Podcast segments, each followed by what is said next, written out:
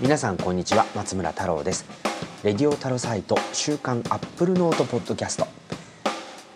カリフォルニア州サンノゼの WWDC2018 の会場の脇からあ今晩もお届けいたします。昨日はですね、えー、会場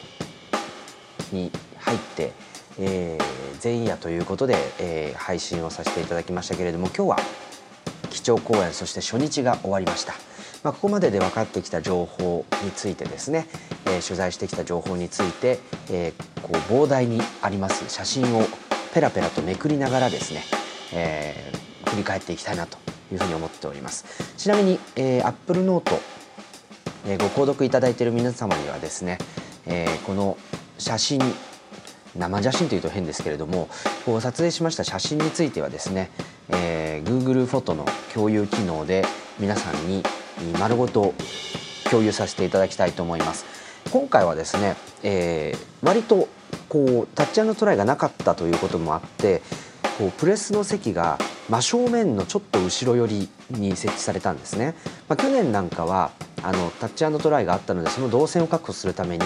こう会場の左側に斜めの、えー、位置関係でプレス席が配置されていたっていうこともあったんですけど今年はこうなかったので正面から、えー、画面そしてステージを撮影することができました。とはいえですねちょっとやっぱり、えー、席順のこう場の悪さっていうのは私毎年いまいちでしてですね前にこう背の高い方が座ってその方がこうカメラを掲げて撮影するとですね、まあ、影が入っちゃうということでまあまああるあるですけれどもねこういう取材に関してはね。はい、ということで、まあ、大した写真でもないかもしれませんけれども、えー、膨大な写真シェアさせていただきますので、えー、ミスショットも含めて選別するのめんどくさいですからね、えー、共有させていただきます。えー、こちらはですねまたこのポッドキャストの配信の後、えー、iOS、えー、WatchOS そして MacOS ということで個別の、えー、記事を配信していきます。applenote.me ですね。こちらの方に配信するんですけどそこにですね、えー、写真のリンクをつけておきますのでご興味のある方は是非ご覧になっていただければと思います。さあそれではですね、えー、2時間超えました。2時間15分。本当に最後の方ですね。巻き巻きでしたね。えー、MacOS のこうプレゼンテーションのあスライドめくりのスピードの速いこと速いこと。本当にですね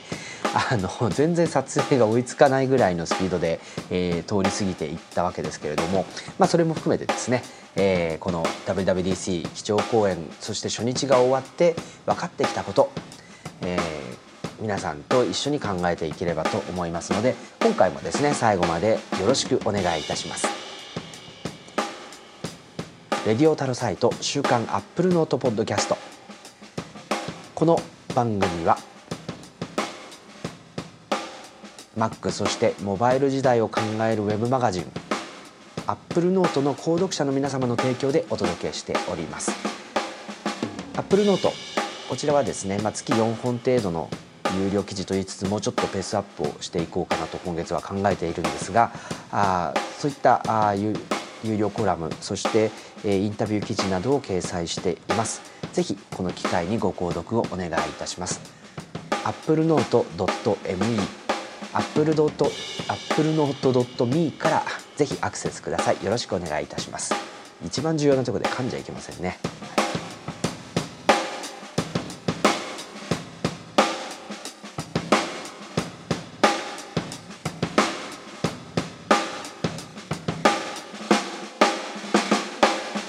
さてそれではですね WWDC スペシャル、えー、サンノゼの、えー、WWDC の会場のすぐ脇からあお届けしていきたいと思います。えー、今回はですね、えー、最初冒頭オープニングはこの WWDC の会場で収録されたと思われるビデオがあしかも直前に収録されたと思われるビデオがこう放映されました道理で会場が早いなと思ったわけですよ。えー、まあ、それはいいんですけれども、えー、まあ、それが放映されまして、えー、ティム・クック CEO があ登場するという、まあ、おなじみの展開ですね。えこれがあこう巻き起こっていったわけですけれども。今回はですねあのグラフィックス、まあ、昨日もご紹介した通りなんですけれどもこう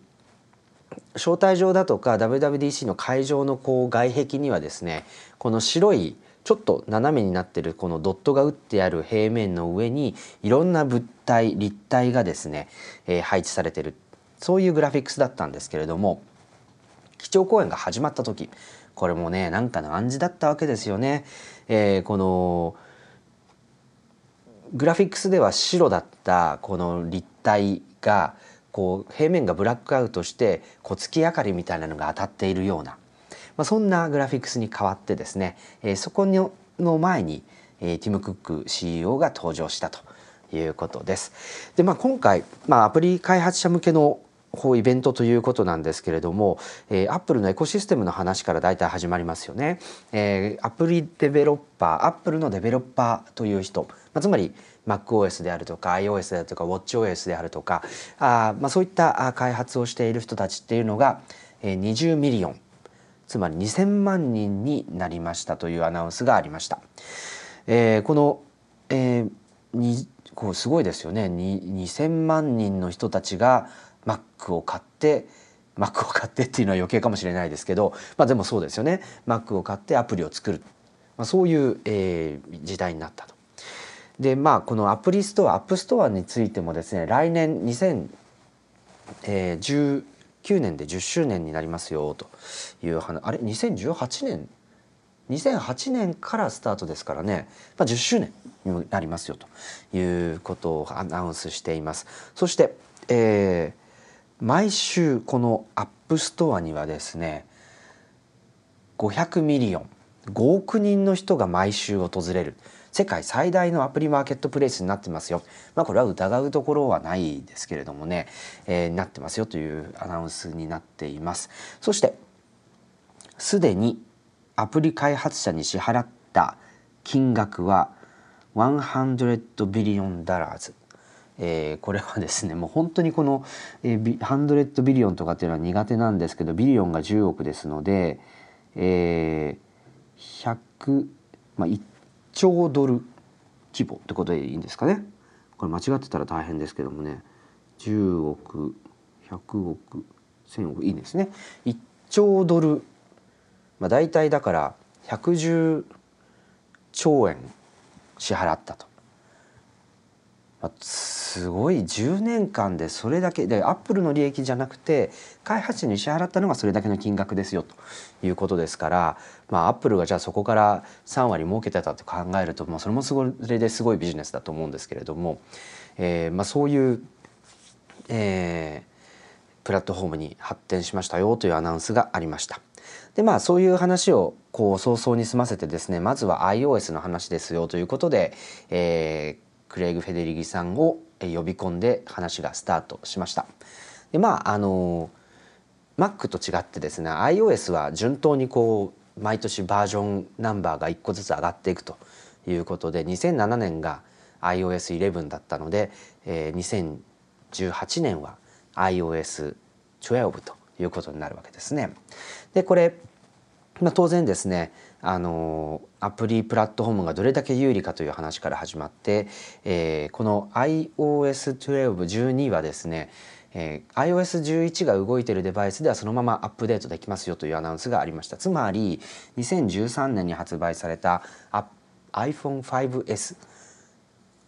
以降のデバイスであればあこのまま iOS12 を動かすことができますよと。でまあ、iOS 11はあ7週間で半数の、えー、ユーザーが iOS11 に乗り換えましたよ。で現在のインストールベースは81%まで伸びてますと。これ例年に比べるとそんなにこうどうなんでしょうね。どうでしたっけね。まだ80%台前半なのかという感じはするんですけどまあ Android で比べれば6%と差は歴然ということなんですが、えー、この iOS12 にアップデートするとですね本当に多くの人たちにメリットがあるということです。でその理由はですね高速化なんですね。今回の、えー、大幅なこう UI の刷新とかではなくて、まあ、コアな機能であるとかあるいは速度パフォーマンスそういったものを改善するっていうことにフォーカスするっていうのはリークされていた情報なんですけれどもこれがなかなかあの目覚ましいということですね。えー、アプリの起動は4割増しこれ iOS あごめんなさい。iPhone6S での話っていうふうに注意書きがありますけれども、えー、アプリの起動は40%、えー、キーボードの表示が50%そして、えー、これはカメラの起動ですね。カメラの起動があカメラの立ち上げカメラの動作かな？これが70%、まあ、それぞれ高速化されますよ。でこの高速化の理由っていうのはえー、アップルがデザインしている A チップとのこう親和性を高めるっていうことなんですけど、まあ、この CPU のパフォーマンスの出方が負荷がかかると緩やかに処理が上がって処理速度が上がって緩やかに落ちるっていうような曲線を描くところを iOS12 では一気にガツンと CPU の、えー、処理性能を高めてそれでもうすぐにストンと落としちゃうというようなあこうパフォーマンスの使い方をするようにしたと。なので、えー、この手前にパフォーマンスのピークが来るので、えー、すぐに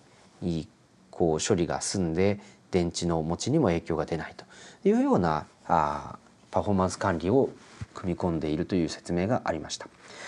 えー、そして、えー、2つ目の話もこれあの1234567 7×2 段で14個の、えー、機能をまあ一気に紹介するというですね、えー、話だったんですけど1個目がパフォーマンスだったんですがあ続けてですね AR キット2点 AR キット2そして写真アプリの検索の改善、えー、Siri とショートカット、えー、あとクラ iCloud に対応したあボイスレコーダー機能そして iBooks のリデザインとニュースアプリ株価アプリのニュースアプリと株価アプリの対応そしてこれはそのスマホの中毒問題に対して対処するっていうことで、えー、お休みモードそして通知、えー、そしてこれは新アプリになるんですけれども、えー、この端末のえー、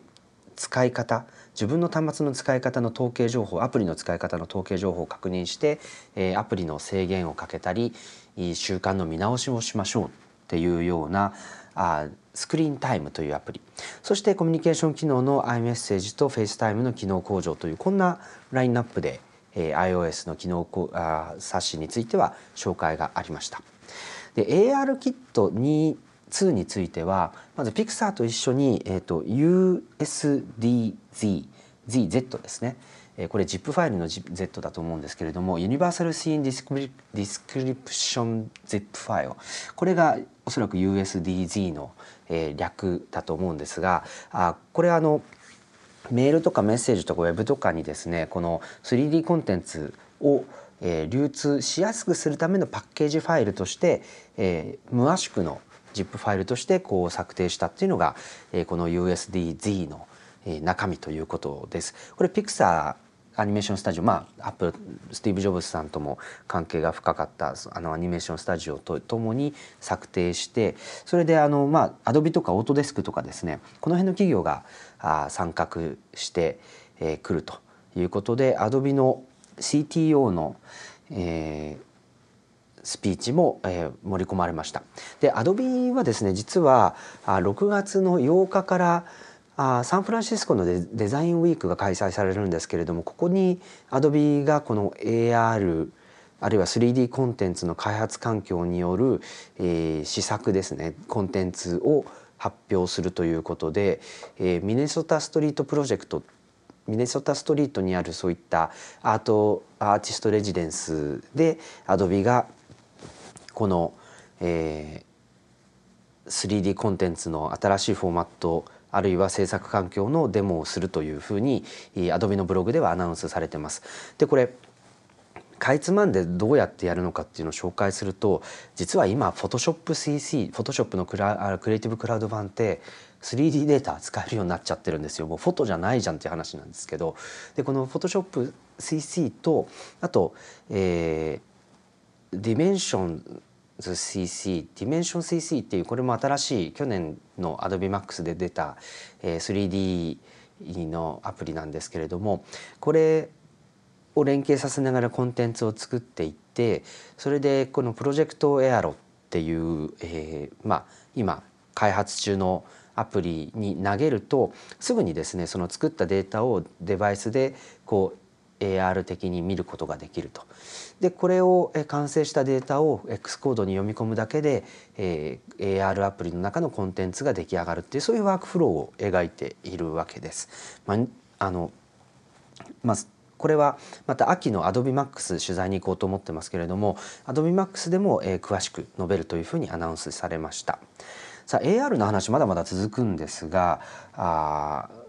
この AR アプリで1個衝撃だったのはメジャーっていうアプリがリリースされたことですね、えー、iOS 12に入るんですけれどもこれあの AR キットが出たての時にのデモであの画面、まあ、iPhone をこうやってかざすと距離が測れるっていう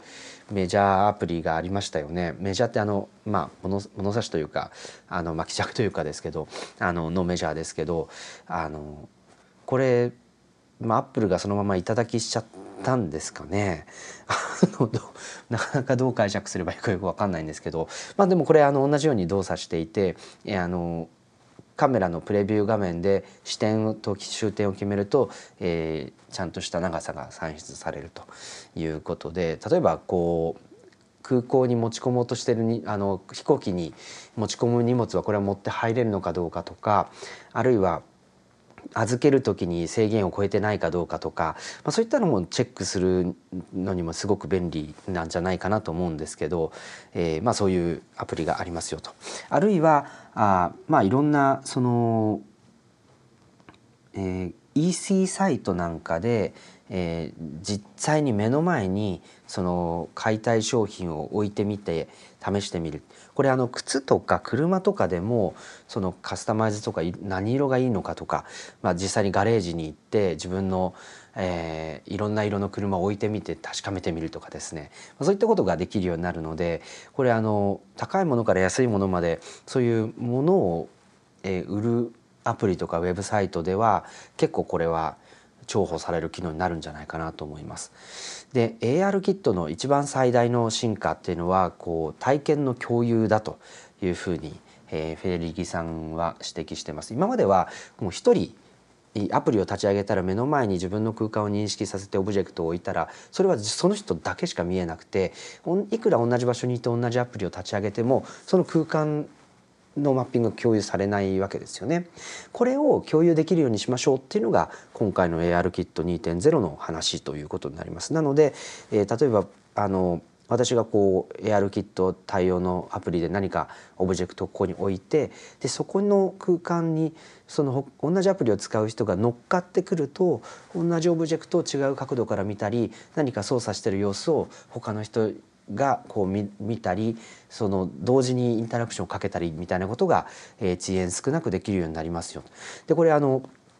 聞いたところによると最大今は4人まで使えますよっていうこととあとそういった認識したデータっていうのは iCloud などのとかゲームセンターとかには共有しないその場限りのものなんですけどその場限りのものに他のユーザーが乗っかれますよっていうのが今回の機能です。だからアプリ開発者とかがその絶対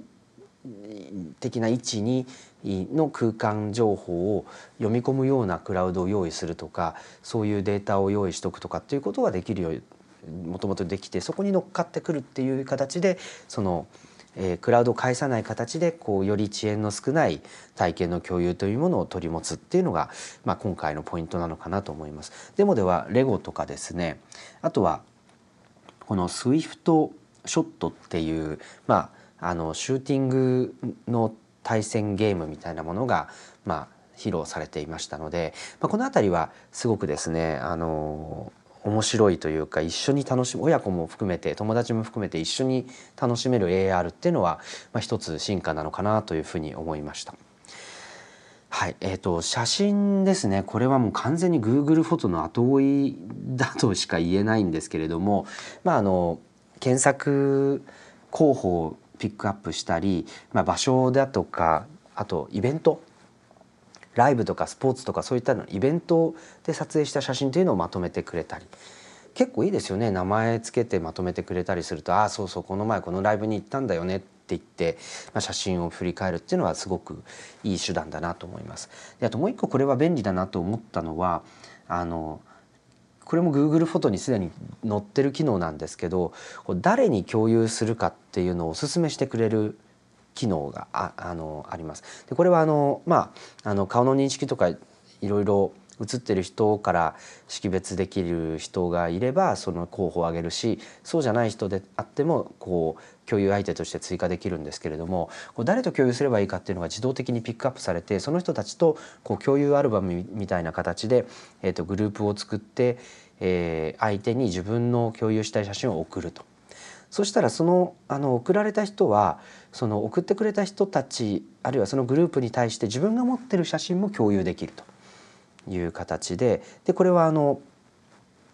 お互いに撮った写真同士でその場の出来事であるとかイベントであるとかの写真を保管し合うみたいな機能をワンタッチでできるっていうのはこれは結構便利だと思います。というのは今まではあのエアドロップでいちいち送ったり送られたりであの受け取った写真また送り返しちゃったりとかってそういう面倒があったんですけどこれはあのそういうグループをテンポラリに作ってそこの場で、えー、こう写真を共有するということなんでこれはすごく円滑な写真共有ができるんじゃないかなと思いました。はい、で、えー、続いてがですね Siri ですね。これもちょっとややこしい機能なんで少し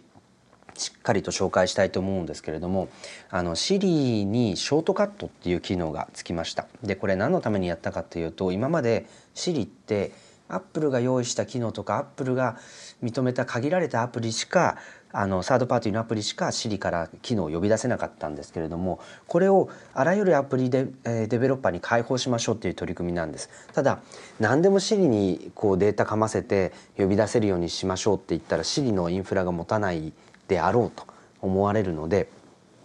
ユーザーごとにその Siri のコマンドを決められるっていう仕組みにして本当にそのユーザーが使う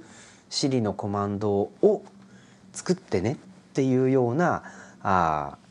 アプローチを取ったんですね。だからこれある意味人工知能アシスタントの人工知能的な発展を放棄したという言い方ができるんですけど別に悪いことではないと思っていてその汎用的に何聞かれても何答えられるようにしましょうっていうようなアプローチが効率的なのか本当にユーザーがやってることとかやりたいことっていうものを Siri が手助けするっていうようなアプローチがいいのかっていうこうどっちが早いかどっちが効率的かっていうことを考えるとあながち捨てたこう手法でもないのかなっていう感じがします。まあ、どう動くかというと例えばデモになぞらえるとですね、えー、鍵キーホルダーにつけていたタイルっていう、まあ、Bluetooth で、えーと、場所をこう見つけることができる、まあ、キーホルダー用のなんかなくさないようにするためのタグですね。タグ。これにこのタグがになあの名前をキーホルダーとかキーとかって名前を付けておくと、えー、Siri にあのこのキーホルダーについてるタイルがどっか行っちゃったらつまりキーホルダーがどっか行っちゃった時にあの鍵なくしちゃったんだけどっていうコマンドを与えるんですね。で「Hey Siri 鍵なくしちゃったんだけど」って言うとこうごめんなさい今手元のシリが反応しちゃって大変なんですけど あのそうすると、えー、そのタイルのアラームが鳴るように設定してくれるというようなあ仕組みを作ることができるということですね。もうシリが反応しちゃってちょっと面倒くさいことになったんですけれども。そう。でこれはそのタイルだけではなくて例えば、うん、出てきた例で言うとこうインスタカートっていう、まあ、ショッピングアプリですね、えー、これにこう自分のあのグロッサリー、まあ、食料品をオーダーしてよっていうふうに言うとその予約しておいたあ買い物リストを作っておいた内容をインスタカート経由で、えー、こうオーダーして届けてもらうようにするとかあちょっとリラックスしたいんだけどっていうと、えー、例えばこう10% happier っていうアプリのそのメディテーションのセッションをこう5分間起動してくれるとか。でもこれってあの例えばあのある人はあリラックスしたいんだけどって言ってこの10分10%ハピアを起動するっていうふうに設定することもあればリラックスしたいんだけどって言ってなんかスムースジャズみたいな音楽のプレイリストを再生するようなあコマンドを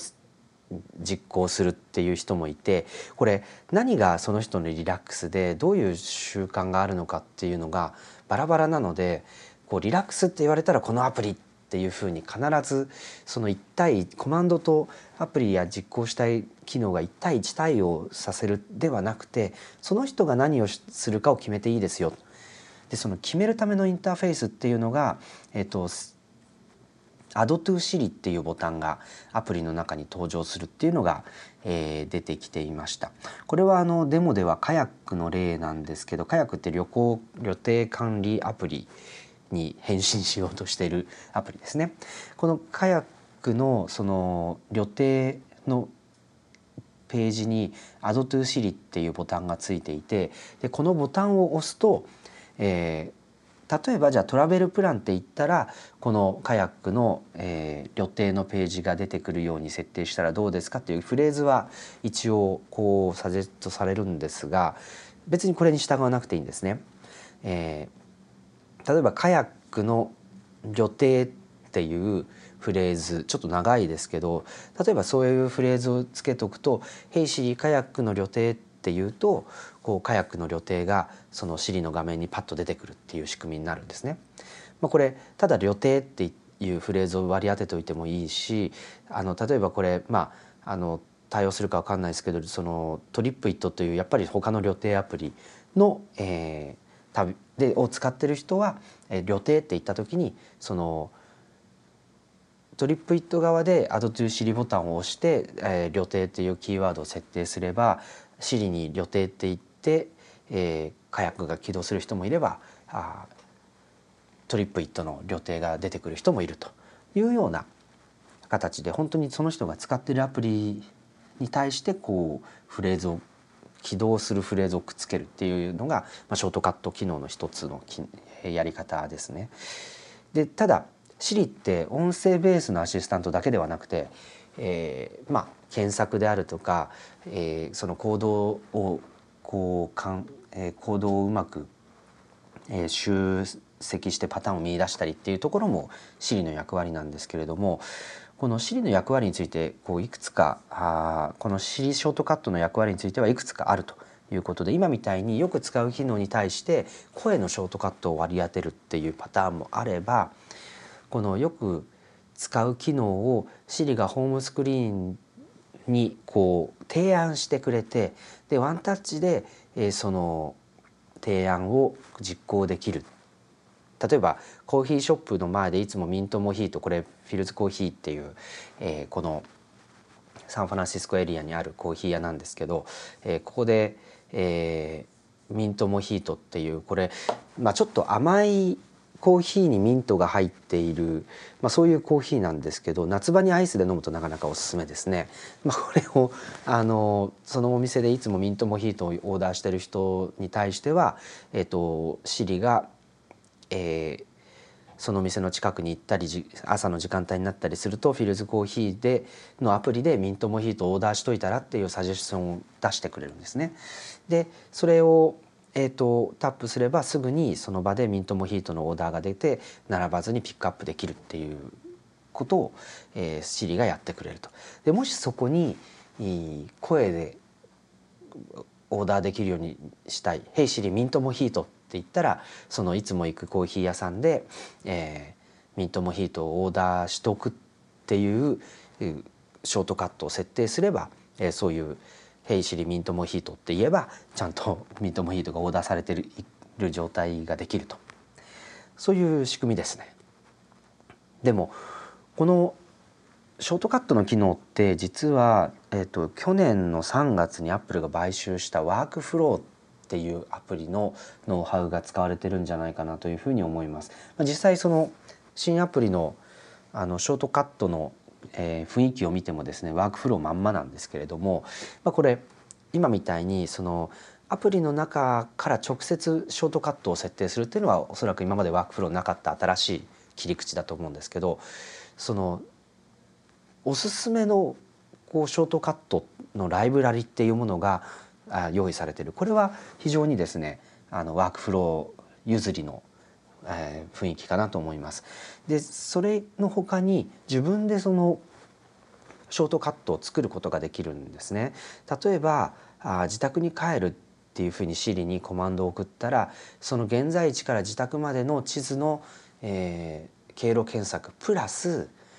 ドライブに最適なこうアップビートの音楽を再生するプレイリストを再生するっていう2つの動作を1個のフレーズショートカットに結びつけるっていうこともできるわけですね。でこうなってくるとこのなんかすごくプログラミング的になってしまうので、えー、ややれる人とやれない人って分かれてしまうと思うんですよ。でワークフロー自体もあの非常にこう今のショートカットと同じように複数の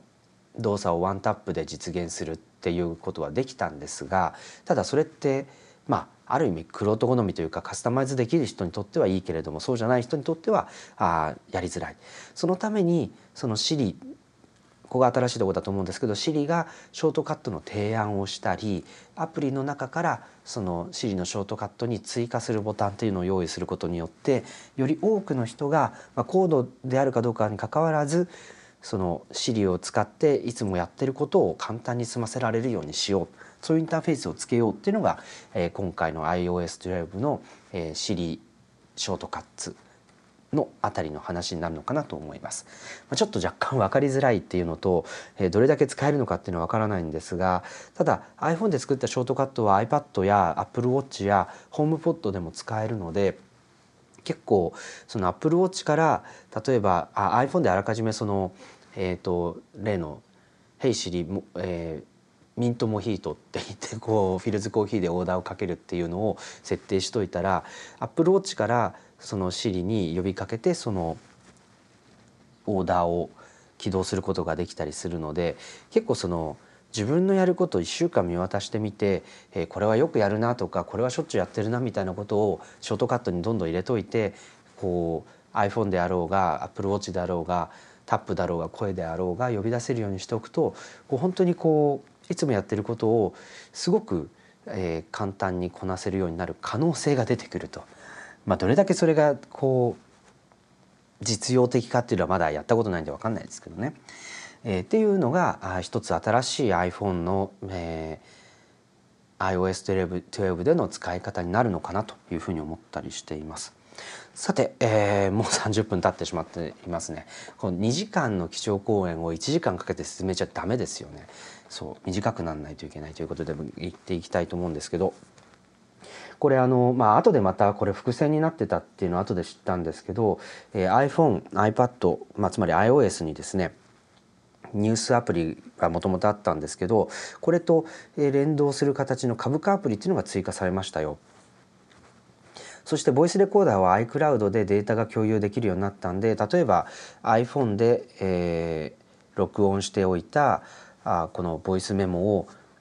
あのデータのエアドロップとかのデータの転送も関係なく、えー、iPad で開いたりあるいは iPad でコピーして iPad の GarageBand で編集するみたいなことができるようになりましたよ。えー、そして、えー、iBooks が Apple Books に名前が変わりますと。いうことでこれまあ Apple Music Apple Books うんそれはすごく納得できるんですけどいやでもこれってもともと iBooks ってえっ、ー、とえっ、ー、とえっ、ー、とって考えるとですねあの例の iMac 登場の次にこうボンポリカーボネイトの半透明のボディで登場したノート型パソコンが、えー、iBook だったんですよね。で G4 まで搭載した白いポリカーボネートのモデルまで出てそれが、えっと、インテル化されて MacBook に変わり iBook っていう商品はなくなったんですね。それで電子書籍プラットフォームとして iBooks が出てきたわけですがここでまた iBooks っていう名前がなくなりました。ってことはですね硬、えー、いハードウェアの製品でまた iBook っていう商品が出せるようになるのかな？っていうですねちょっとあの深読みをしてしまいたくなるんですけれども iPad、iPhone、iBooks、iBook いいですよねこの並びがね。まあそれがだから ARM ベースの、え iPad にキーボードが硬いキーボードがついたモデルっていうことになるのかあるいは、えー、Mac ベースで、えー、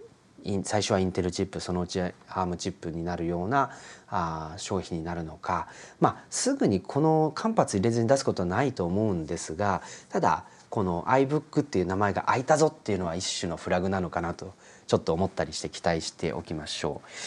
えー、あとですね。はい、えー、続いて、えー、高級外付けカーナビ終了のお知らせが出ましたね。はい、カープレイ、えー、こうカープレイ今までは地図アプリナビゲーションは Apple マップしか使えなかったんですけれどもついに Waze とか Google マップスとかっていったサードパーティーの地図ナビアプリが使えるようになりました。はい、えー、ということでですねもう完全にこれはもう外付け、えー、カーナビ外付けカーナビっていうものはですねカープレイもしくは Android オートの、えー、天下になりましたのでですね本当にあの何とかした方がいいと思いますけれども、はいえー、っていうのがですね、え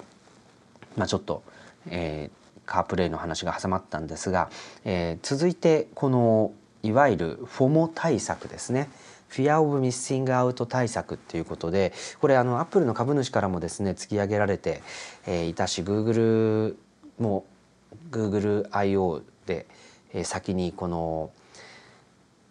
ダッシュボード機能とアプリの、え、時間制限の機能みたいなものを追加していましたのでこれアップルがやらないわけにはいかないということで、まあ、ほぼ同じような機能を追加してきました新アプリはあスクリーンタイムこれよくアメリカではスクリーンタイムってテレビとかを見てる時間だったのがそのうち iPhone スマートフォンやタブレットを見る時間に変わってきてますけれどもとにかく画面を見てる時間ですね。えー、これを、えーと、iPhone の中の統計情報として可視化しましょう。まあ、データとしてはもともと持ってたと思うんですねだから Siri のおすすめアプリとかっていうリストが出せたわけですけれどもこれを、えー、実際にその1週間の暮らしの中でどういう使い方をしているのかっていうのを可視化するようなそういったアプリとして登場させます。でこれはあのもう本当にですねえっ、ー、とソーシャルネットワークとかエンターテインメントとかプロダクティビティとかアプリのジャンルごとに1日にどれだけのあるいはその時間帯にどれだけの時間こうスクリーン iPhone を使っていたのかっていうサマリーが出てきますしあるいはそのアプリの、えー、何時間1週間で、えー、そのアプリを見ていたか。あるいはあこうピックアップっていうのは手に取るってことですよね。だから1時間に何回 iPhone を手に取ったか。で何のために、えー、iPhone を手に取ったか。何のアプリをピックアップして初めて開いたか。Facebook なのかメッセージなのか Instagram なのか。こういったものまで統計で出ると。そして1回手に取ったらどれだけの時間継続して見てたかみたいな平均時間が出てきたりあるいは、えー、通知ですね。これがちょっとあの面白いなと思うのは通知がきっかけで iPhone を見ることになってしまうので通知の統計を見ることでどのアプリをの通知を切れば頻度が減るのかが一発でわかる。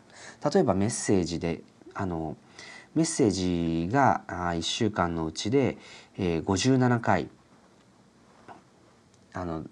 通知が届いてる。あごめんなさい。1日の中で57回メッセージで通知が届く。Facebook は26回。Instagram も26回。Twitter は19回みたいな形でそのどのアプリが1日に何回通知を送ってくるのかが分かればその通知をきっかけに iPhone を見ちゃう行動パターンというのをストップできるかもしれないと。でもう一つはアプリの使用のパターンが分かっているのでどのアプリをのじ、えー、使用時間を制限すればこの iPhone スマホ中毒やスマホの見過ぎをこう回避できるのかっていうのが分かるわけです。例えばインスタグラムは1日1時間なんかファミコンは1日1時間みたいなのに似てますけれども、えー、このインスタグラムは1日1時間って決めると、えー、このタイムリミットをずっと使ってる時間をカウントしてくれてそれでタイムリミットが来てしまうとこう画面が白くなってタイムリミットって表示されて、えー、アプリが使えなくなると。もちろん無視して継続できるんですけれどもそれももちろん記録されるということで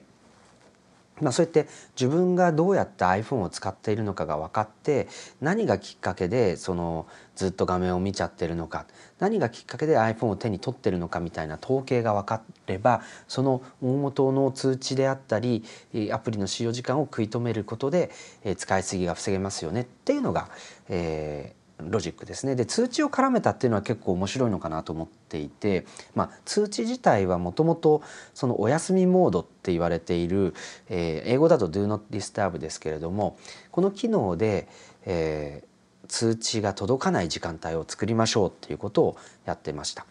で例えば今回その Do not disturb をより使いやすくするために、えーと、自動的にその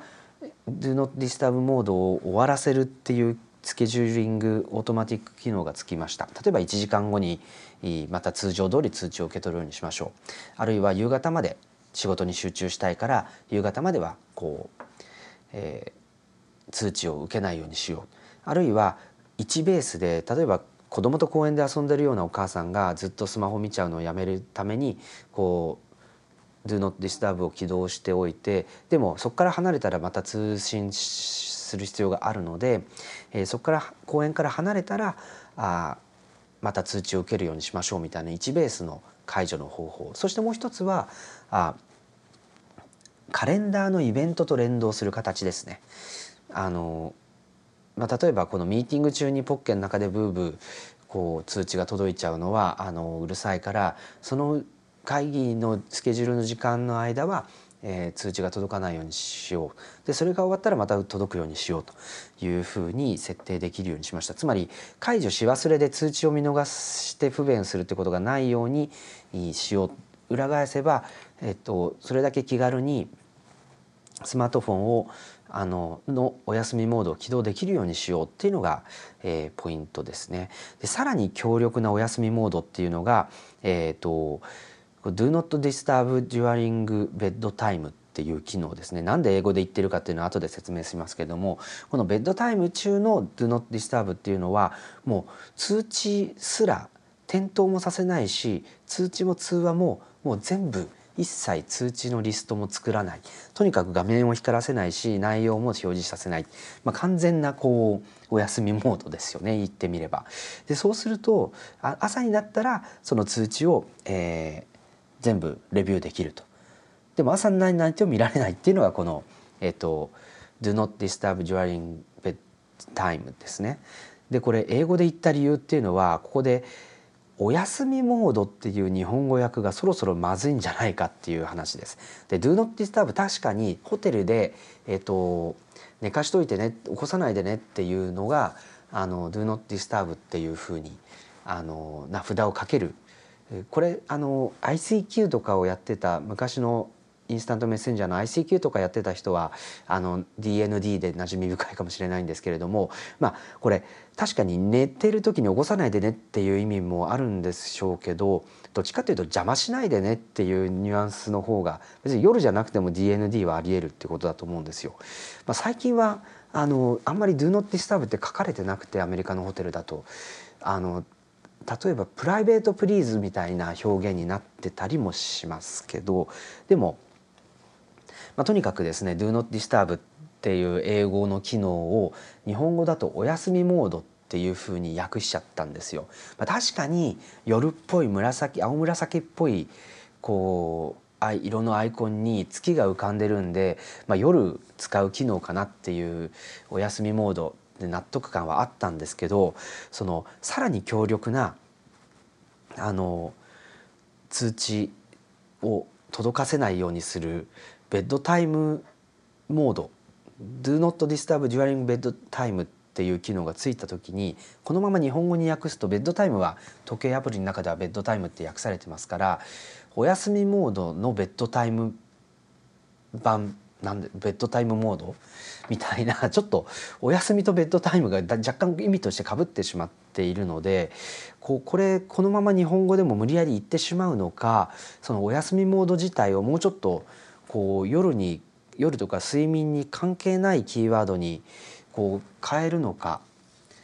何かちょっと対処が必要なんじゃないかなとは思っています。まあ、ちょっとどどうするのかできればアップルの日本の担当の方にも聞いてみたかったりするんですけれどもベータ版デベロッパー版で日本語でベータ版を落とせばもう分かるのかもしれませんけどちょっともし分かった方はツイッターでこっそり教えてください。はいまあ、そういった形で通知を管理するっていうのでそのスマホの見過ぎスマホ中毒のきっかけを断とうっていう仕組みっていうのも、まあ、非常に興味深いアプローチかなと思います。でこれらを子どもに適用して、えーまあ、子どもに対してルールをつけるんですけどあのー、まあ確かに親が強制的にルールを決めて、えー、こう YouTube は1日30分ねみたいな形でルールを決めてもいいんですけれどもこれなんでそういうルールにしましょうか？どうして、えー、そういうルールを、えー、共有しましょうかっていうことを、まあ、子どもと一緒に話し合う機会にもしてほしいっていうふうにな思いがこうアップルのこの子ども向けの機能としては、えー、あります。もちろんそのアプリの許可であるとか利用可能な時間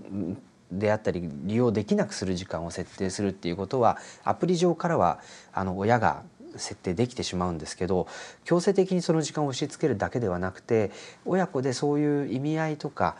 目標とかっていうのを話し合った上で設定すると,、えーと、より効果的なんじゃないかというふうに話していました。はい、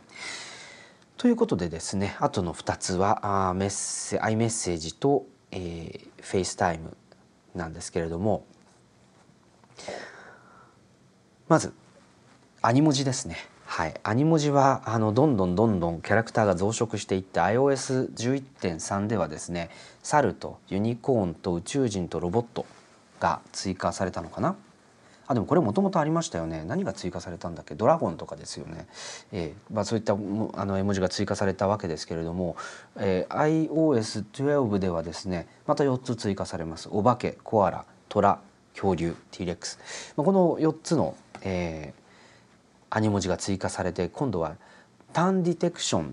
ていう新しい機能がつくそうですターン下ですよねつまり下の動きも検出できるとだから「あっかんべ」ができるようになるってことですよ。えー、あの まあ、だからどうかっていう話もまあまあいいいいと思うんですけれども、まあ、それだけこうあの顔の筋肉だけではなくてこう下まで認識して反映させられますよということになりました。でアニ文字に続いてですね「ミー文字」っていう「ミートモと間違えそうになるようなあの新しい機能が iOS12 につきます。でこれまあ曖昧ミーマイのミーと絵文字をかけてミー文字だと思うんですけれどもこれはあの絵文字の自分のアバターが作れる機能で、えー、なんか割とあのサムスンのあの自動生成のよりはもうちょっと自分好みにアレンジして似せて作れるのかなっていうようなイメージがあります割と強力にですね髪型とか髪の色とか、えーと、目とかそういうものを編集することができて、えー、設定するとあとはアニ文字のキャラクターみたいに自分の顔を自分自分の顔の動きにその自分の絵文字の動きを同期させて、えー、アニメーションを作ったり表情のスタンプを作ったりすることができるという仕組みになります。でそれだけではなくて AR キット2.0にはその顔の顔の追跡顔の追随機能の強化っていうものが含まれているので、えー、カメラにその自分のアニ文字を合アニ文字じゃない自分のミー文字をミミー文字でいいんですよね。自分のミー文字を合成して自分の表情に合わせてそのアニメーションさせるっていうことができるようになります。なので、まあ、メイクしてない時とかあるいはあのまあ、ちょっと変な表情をする時とか、まあ、そういった時にですね、えー、自分のあの素の顔ではなくて、えー、アニ文字的にミー文字を使うということができるようになると。でさらにこのミー文字は FaceTime のエフェクトとしても使えるのでそのまあミー文字で FaceTime の通話に参加するっていうことが、まあ、今度できるようになります。でその FaceTime がですねいきなりものすごい機能進化を遂げまして今まで1対1だったコミュニケーションがいきなり32人が同時に参加するグループ FaceTime っていう機能がつきました。32人って何に使うんだよと思うんですけど例えば、まあ、あの iPad が導入されているえーと、学校のクラスの全員で FaceTime をしましょうみたいなシチュエーションもあるのかもしれないですね。学校中のなんか動物とか植物を探しに行きましょうみたいなことで、えー、散った生徒たちと,、えーと、同時にコミュニケーションを取るみたいなシチュエーションだと、まあ、32人だったらなんとかあのーサイズとしては十分なのかなみたいな感じはするんですけれどもこれあのでもインターフェースとしてはあの喋ってる人が画面の中で大きくなるっていう仕組みをえ採用しているのでまあその特別こう手元でえスイッチングして切り替えなくても良いとえいうことになります。で、えっと、デモではですねあのティム・クックさんのミー文字が、えーと FaceTime に参加してくるというこれあの基調講演を聞いてる側だと普通にパフォーマンスとして面白いんですけどこの FaceTime の開発チームの人たちからするとボスだいぶ大ボスが来たっていう なんか騒然とするんじゃないかなと思ってちょっと面白いシーンでした。はい、ということでですねあ結局 iOS の話基調講演の話をなぞるだけで、えー、昨日と同じぐらいの時間が経ってしまったんですけれどもえっ、ー、とそうですね一旦この辺でまた今日はお開きにしたいと思いますが、えー、とこの後ですね Apple Watch、tvOS そして MacOS の話が、えー、入ってきます。これはまた明日の配信で三の瀬からお届けしたいと思いますので、えー、お楽しみにしていてくださいそして記事の方はですね頑張りますがあ少々お待ちくださいということで、えー、こちらもまたお楽しみにしてください。ということで、えー、WWDC の基調講演初日を終えてということで、えー、お届けしてきましたけれども皆さんの気になった機能はどこにあったでしょうか。まあ、個人的にはですねその、まあ、先月もあのいろんなところの記事で、えー、 FOMO いわゆる Fear of Missing Out とかデジタルデトックスの話題っていうのに触れてきたのでまあ、このアップルがあ通知っていうですね本当にこう突発的なスマホの画面を見続けてしまうきっかけを与えてしまう通知という毒をですねいかにこう見ないかっていうところに取り組んだっていうのは、まあ、一つ踏み込んだ対応なのかなと思いつつも早くやってほしかったっていう思ってる方も多いんじゃないかなと思います。まあ、これがですねだからどれからどれくらいえー、通用するのかっていうところはまあ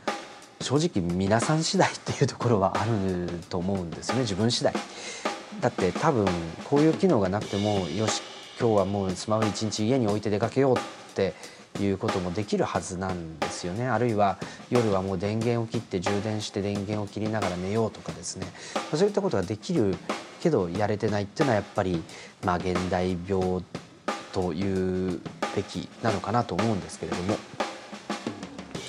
あのぜひですね、えー、早くこの機能を試してみて効果のほどをまた議論したいなと思ったりしています。そしてですね AR キットについても、まあ、まだまだあの空間の共有とか保存みたいなところっていうのはにはリーチしなかったんですけれども、まあ、でもあの実際にデモを見てみるとやっぱり複数の人で同じデジタルオブジェクトをこう拡張現実の世界を楽しめるっていうのはすごく楽しい体験だし何よりこう非常に親子で楽しむっていう面でもすごくいいあの